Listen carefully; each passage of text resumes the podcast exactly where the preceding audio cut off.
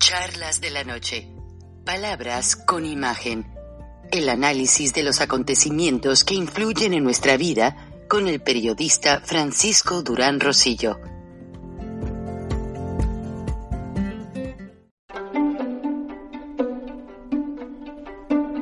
Frank Durán Rosillo eh, te saluda y los saluda a todos ustedes, su amiga María Celeste Raraz, para invitarlos a que se suscriban a mi canal de YouTube María Celeste Raraz, tal como mi nombre, donde les informo todas las semanas eh, sobre entrevistas que tienen un tema que ayuda a mejorarnos como personas y de paso son interesantes. Las pueden encontrar en mi canal de YouTube, así que los espero. Y se suscriben gratis.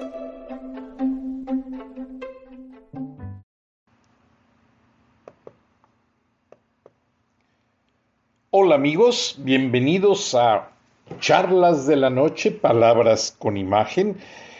Pues la semana ha estado muy cargadita de información.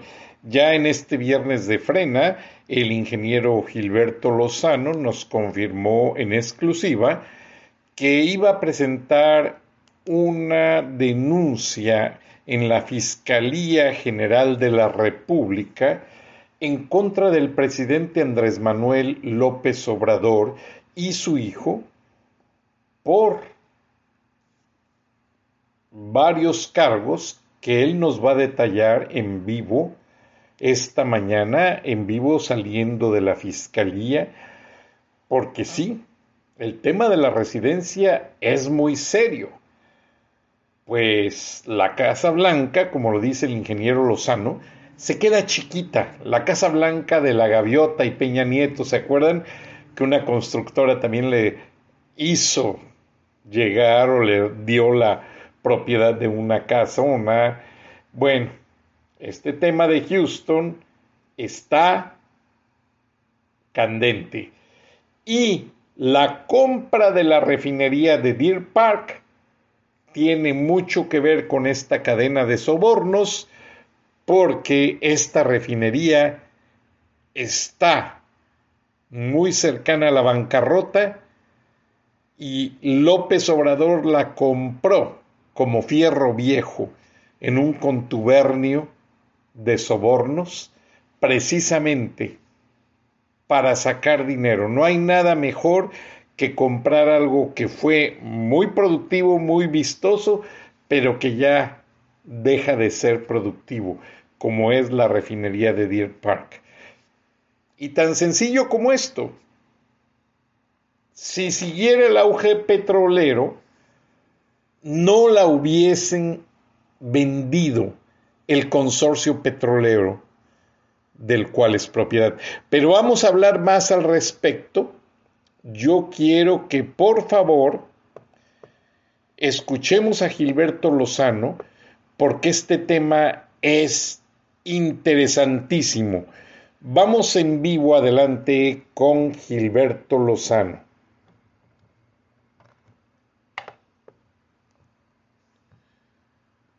Permítanme, estamos ahí con la cámara abierta a la entrada de la Fiscalía General de la República. Y pues, qué mejor que el mismo Gilberto Lozano nos haga ver todos los detalles de este proceso judicial, el cual, pues, como mismo ingeniero Lozano menciona, posiblemente eh, le den carpetazo y no le den seguimiento, pero habrá, habrá algún momento dado en que esta denuncia penal tome curso legal. Adelante, ingeniero Gilberto Lozano, eh, te escuchamos atentamente con todos los detalles. Hola amigos, hoy es febrero 4 del año 2022.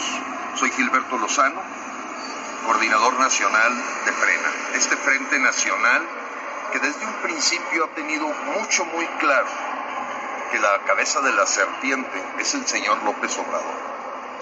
Y nos ha parecido muy timorato, muy tibio, muy pusilánime, que a raíz de los actos de corrupción en los que se ha visto involucrado el hijo del presidente de México, José Ramón López Beltrán, ese es el nombre, beneficiado por los sobornos de una empresa que es proveedora de Pemex, que recién había firmado unos proyectos y que está más que documentado medios. Aquí lo importante es dar el paso a la yugular. Señalar o acusar a José Ramón es, es tirar a, a un pedazo de los cascabeles de la serpiente. Este es el edificio de la Fiscalía General de la República en Insurgentes 20. Y acabo, acabamos de presentar la denuncia penal contra el señor López Obrador, contra José Ramón López Beltrán y quien resulte responsable de estos hechos ya perfectamente documentados. Aquí está la fecha de recepción por la oficina del fiscal, el señor Alejandro Gers Manero, que la verdad no esperamos mucho de él porque es un fiscal carnal, un fiscal a modo, un lacayo. Sin embargo, Frena siempre deja testimonio de las denuncias para que quede claro que nosotros no nos quedamos en la crítica o en exponer los temas. No, damos el paso, el paso duro, el paso completo, el paso fuerte, el paso atrevido, el paso que debemos de tener todos los mexicanos. Y aquí estamos presentando la denuncia con todos los hechos, la documentación de las pruebas, que permiten perfectamente, perfectamente al fiscal iniciar una carpeta de investigación por este delito grave contra el patrimonio de México. ¿Cuánto se ahorró el señor o la empresa Baker Hughes a cambio de este favor? Pues es muy parecido no solo a la Casa Blanca, la Casa Blanca se queda pequeñita. Estos son contratos multimillonarios. Yo creo que se parecen más al tema de Oderbrecht. Bien, amigos, vamos a darle seguimiento a esta denuncia, pero lo más importante es que los apóstoles de un fanatismo llamado al diablo las instituciones es un fanatismo que está haciendo caer a muchos mexicanos en un engaño. Porque los señores que te proponen que no vayas a la revocación, en el fondo son apóstoles de esa doctrina, al diablo las instituciones, porque entonces no creen en el INE, no creen en las leyes, no creen en el Estado de Derecho, no creen en la Constitución, no creen en la democracia, no creen en la República. Y como lo he mencionado, simplemente están alimentando esta catapulta de lo que va a ser López Obrador si lo seguimos dejando en el poder, porque ellos le están dando materia prima para decir, si ustedes que se hacen pasar por opositores no creen en las instituciones, yo tampoco, al diablo la constitución, al diablo el INE y al diablo todo. Amigos, 10 de abril tenemos un llamado histórico. Y en ese tú tienes que ser un protagonista. No puedes ser un espectador, porque lo que va a ocurrir en la urna es el testamento que tú le vas a dejar a tus hijos. Y ese testamento también lo estás firmando si te quedas en tu casa, porque estás avalando que continúe esta gestión verdaderamente que nos lleva a una dictadura castrochavista, que nos lleva a un gobierno comunista, que nos lleva a la miseria y una debacle en todos los renglones. Entonces, en vivo, te agradezco mucho tu atención.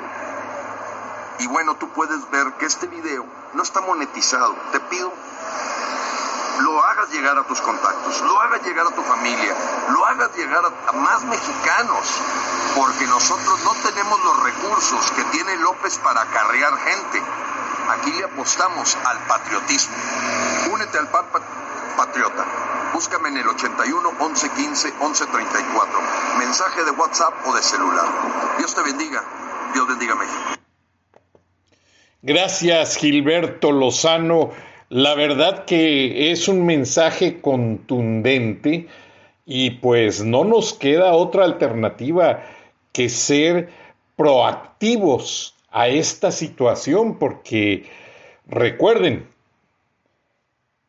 si no se revoca el mandato de Andrés Manuel López Obrador, nos lo dijo hace unas horas el ingeniero Lozano, aquí en Viernes de Frena, lo que pasa es que movimos un poco el horario porque él tenía esta sesión de ir a presentar la denuncia y bueno, ustedes saben cómo hay que adaptar los horarios.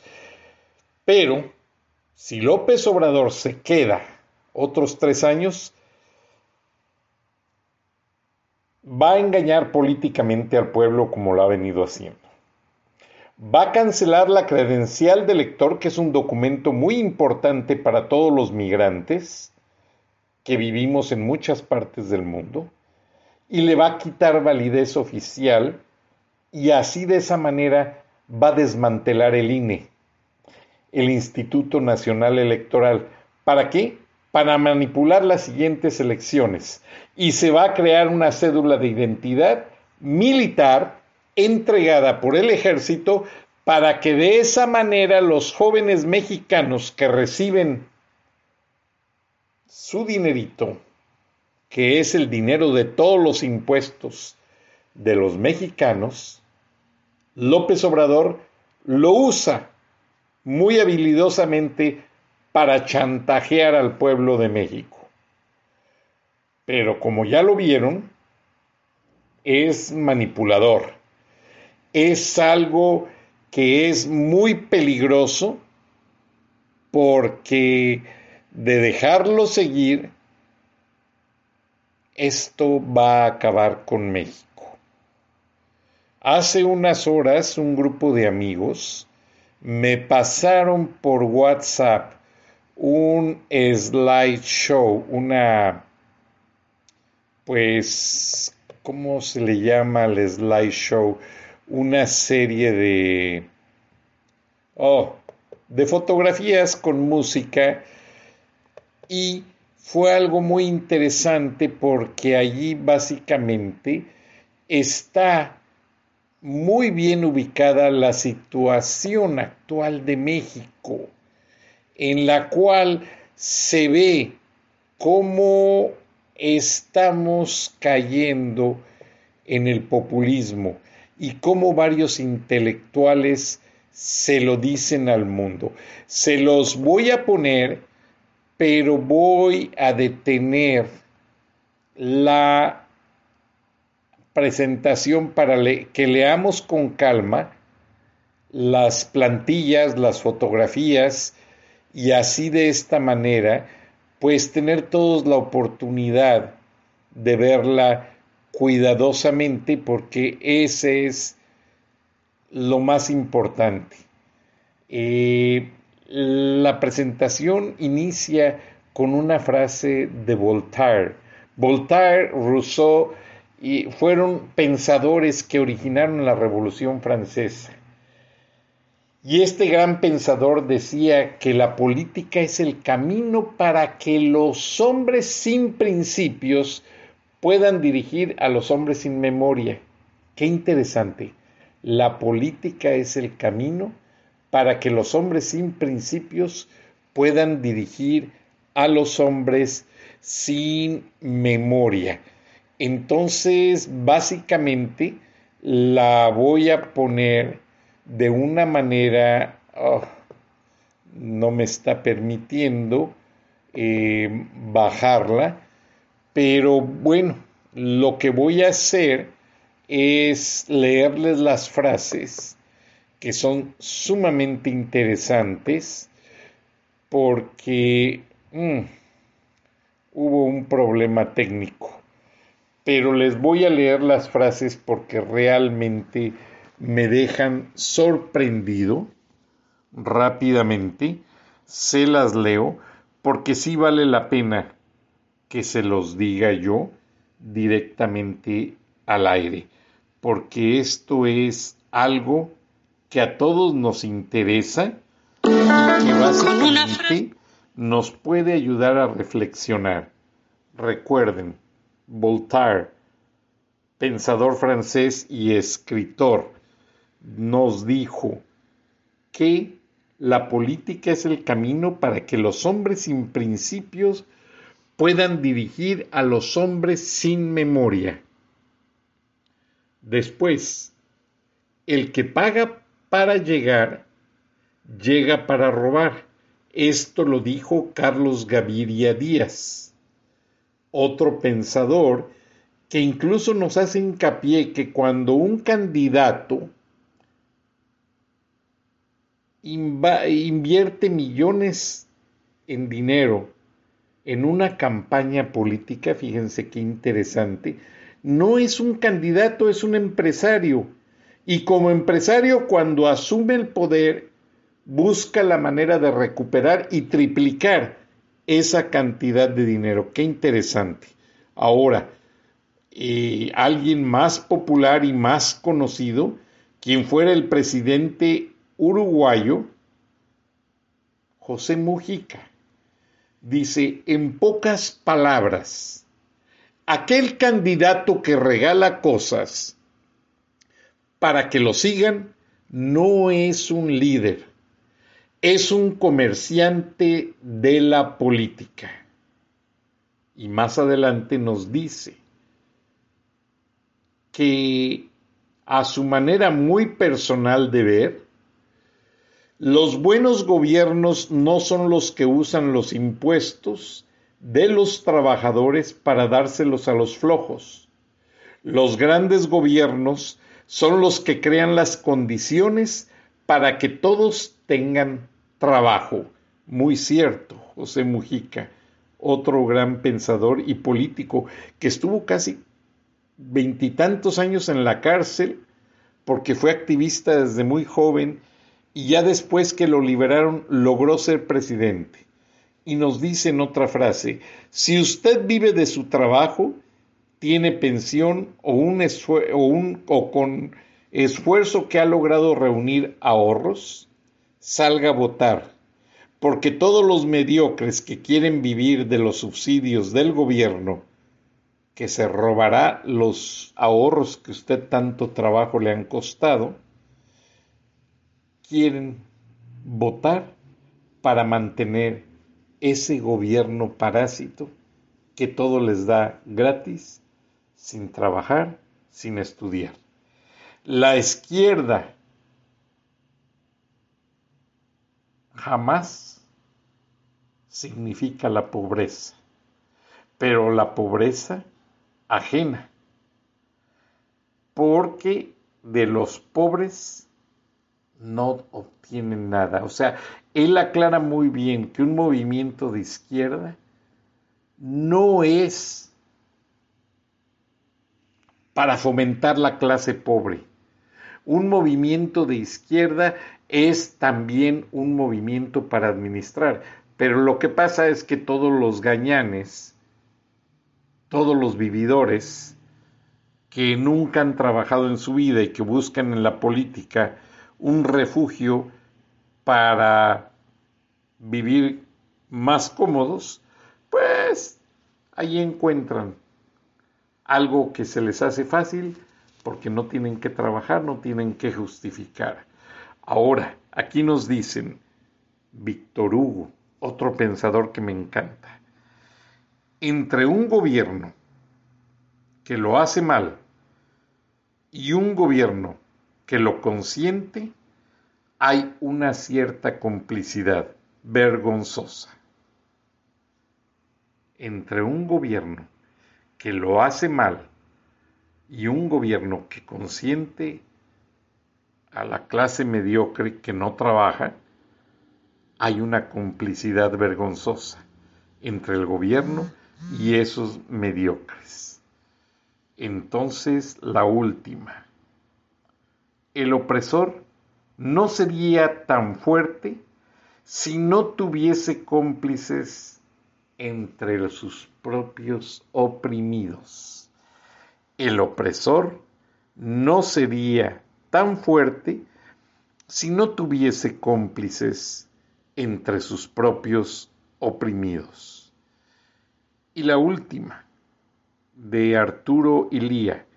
Una nación está en peligro cuando su presidente habla todos los días y se cree la persona más importante de su país. Una nación está en peligro cuando su presidente habla todos los días y se cree la persona más importante de su país. Y la última de Pablo Coelho, un portugués muy interesante que dice, cuando un político dice que acabará con la pobreza, se refiere a la suya. Bueno, no hay más de dónde, no hay vuelta de hoja y vemos honestamente en estas declaraciones que no hay mentira. Los que nos hablan una retórica pues tan trillada y tan manipulada de cómo acabar con la pobreza es realmente una retórica que no tiene sentido porque no tienen principios para gobernar, para generar empleos y lo más triste de todo, jamás van a lograr lo que han prometido al pueblo, porque los políticos que más prometen son los que menos cumplen. Esa es la tristeza de estos tiempos. Ahora, me mandaron, le agradezco al ingeniero eh, Víctor Martínez Colín, que me mandó este video tan interesante, pues precisamente de cómo se forma la complicidad de López con sus hijos y con los proveedores de Pemex que están precisamente sobornando al gobierno para sacar provecho. ¿Ustedes acaso creen, se han puesto a pensar, que López Obrador le interesa la calidad de la nueva refinería de dos bocas? ¿Le interesa el, lo que sería básicamente el, la calidad de lo que se está haciendo en cuanto a Deer Park, que es una refinería recién comprada? No, no le interesa y vamos a escuchar el video. Adelante.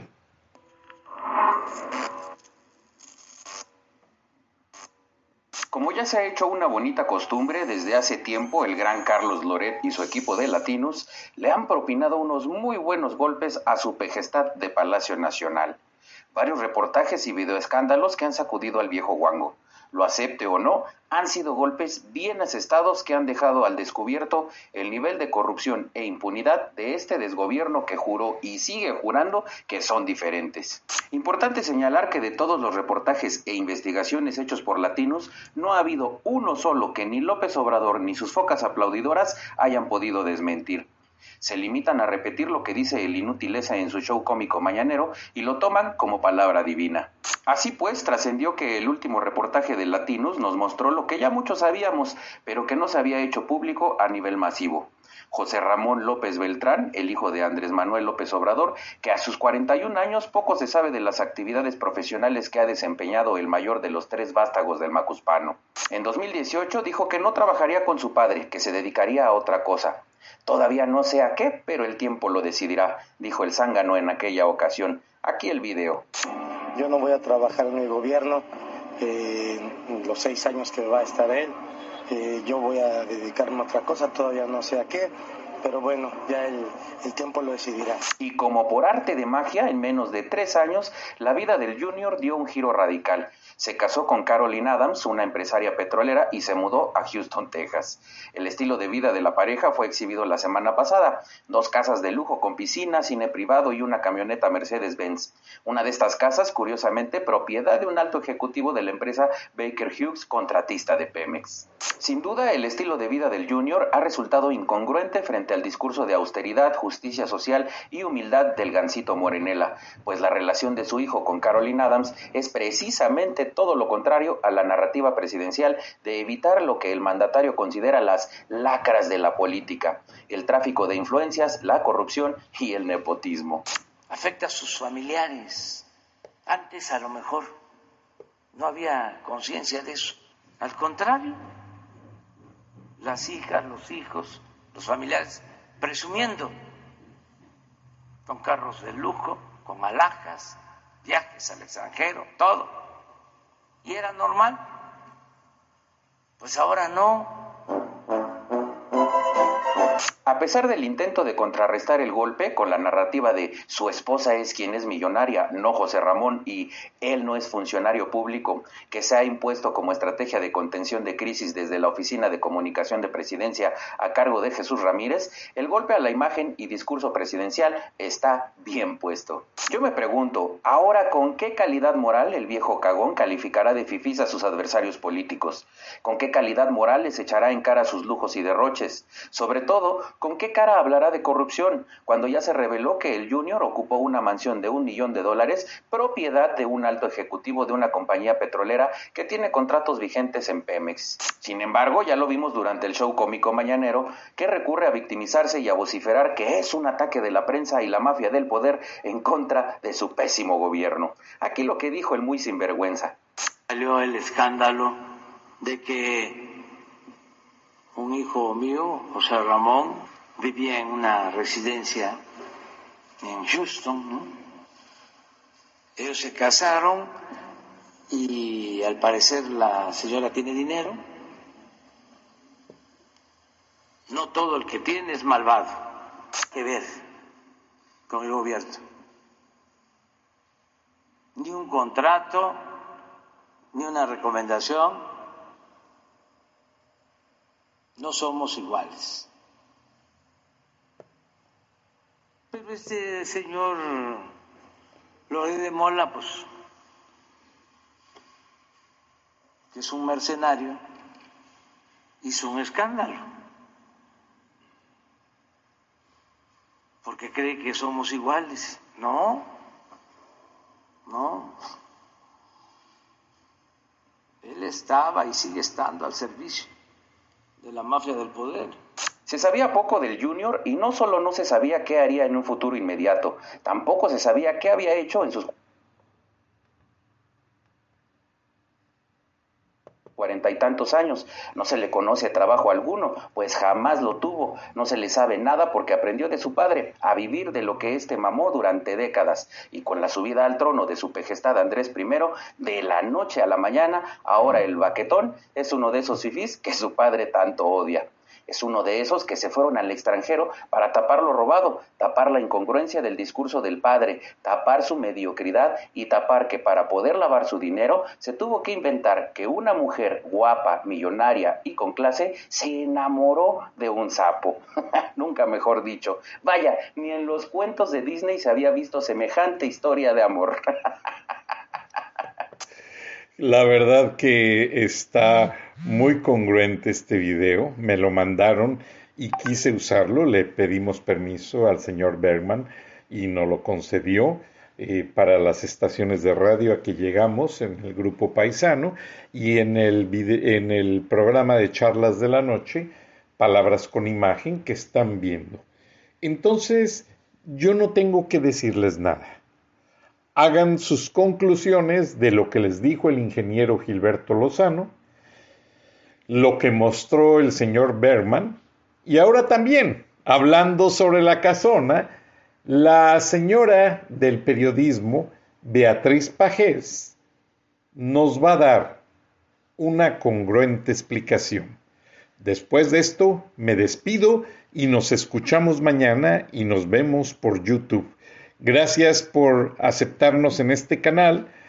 Estamos impresionados del crecimiento tan grande de audiencia que estamos teniendo.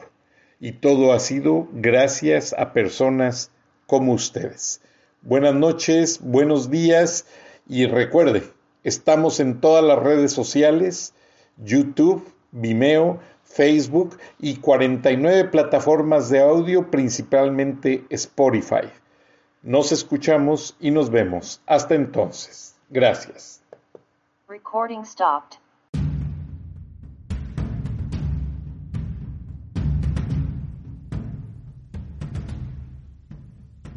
Beatriz Pajés, la voz más acreditada de la opinión editorial en México, en Charlas de la Noche, Palabras con Imagen.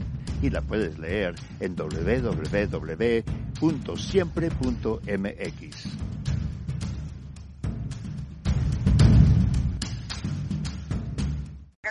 Frank. Un placer, como siempre, participar en charlas de esta noche. Es cierto, López Obrador no es igual a otros. Ningún expresidente se atrevió a utilizar la soberanía petrolera para convertir a Pemex en negocio familiar. Las lujosas casas de José Ramón López Beltrán en Texas, hijo del presidente, representan un engaño y una clara traición al pueblo de México. La alberca, cocina, baños, mosaicos, nada se parece a las vecindades, chozas y casuchas a donde su padre, el presidente, va a pregonar que gobierna para los más pobres. La propiedad de 2.500 metros cuadrados, la sala de cine y el jardín para asados tejanos dice que López ha puesto a sus hijos a hacer negocios con el petróleo. El reportaje de Lorete Mola y Mexicanos Unidos contra la Corrupción deja ver que la nuera del presidente Caroline Adams y su esposo son el puente entre Pemex y empresas petroleras transnacionales. La nuera, una mujer que parece tiene dinero, es el pivote para que López Obrador cumpla con su objetivo, expandir el negocio del petróleo para convertirlo en el principal proveedor de sus programas sociales y electorales. ¿Con qué propósito? Prolongar su mandato. Ahora se entiende la obsesión del tabasqueño, la reforma energética, dos bocas, la compra de Deer Park y la elección a modo del nuevo dirigente del sindicato de Pemex, Ricardo Aldana, forman parte de la estrategia controlar el sistema energético en beneficio de la familia López y del régimen. La 4T decidió comprar Deer Park, una refinería que huele a quiebra cuando el mundo camina hacia las energías limpias. Repugna una familia y gobierno que se han disfrazado de benefactores de los pobres para asaltar las arcas de la nación. El presidente aparenta ser un Robin Hood, un príncipe de los ladrones, título de película, que quita a los ricos para repartir a los pobres, solo que en este caso le quita a la nación para beneficiarse él. En el agua climatizada de la alberca tejana flotan los residuos de la constitución moral y de la austeridad republicana.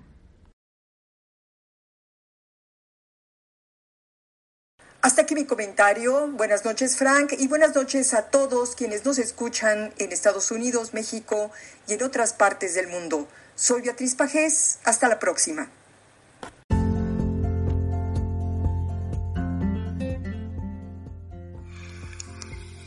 Escuchaste el análisis de la noticia, transparente como el agua, con el periodista Francisco Durán Rosillo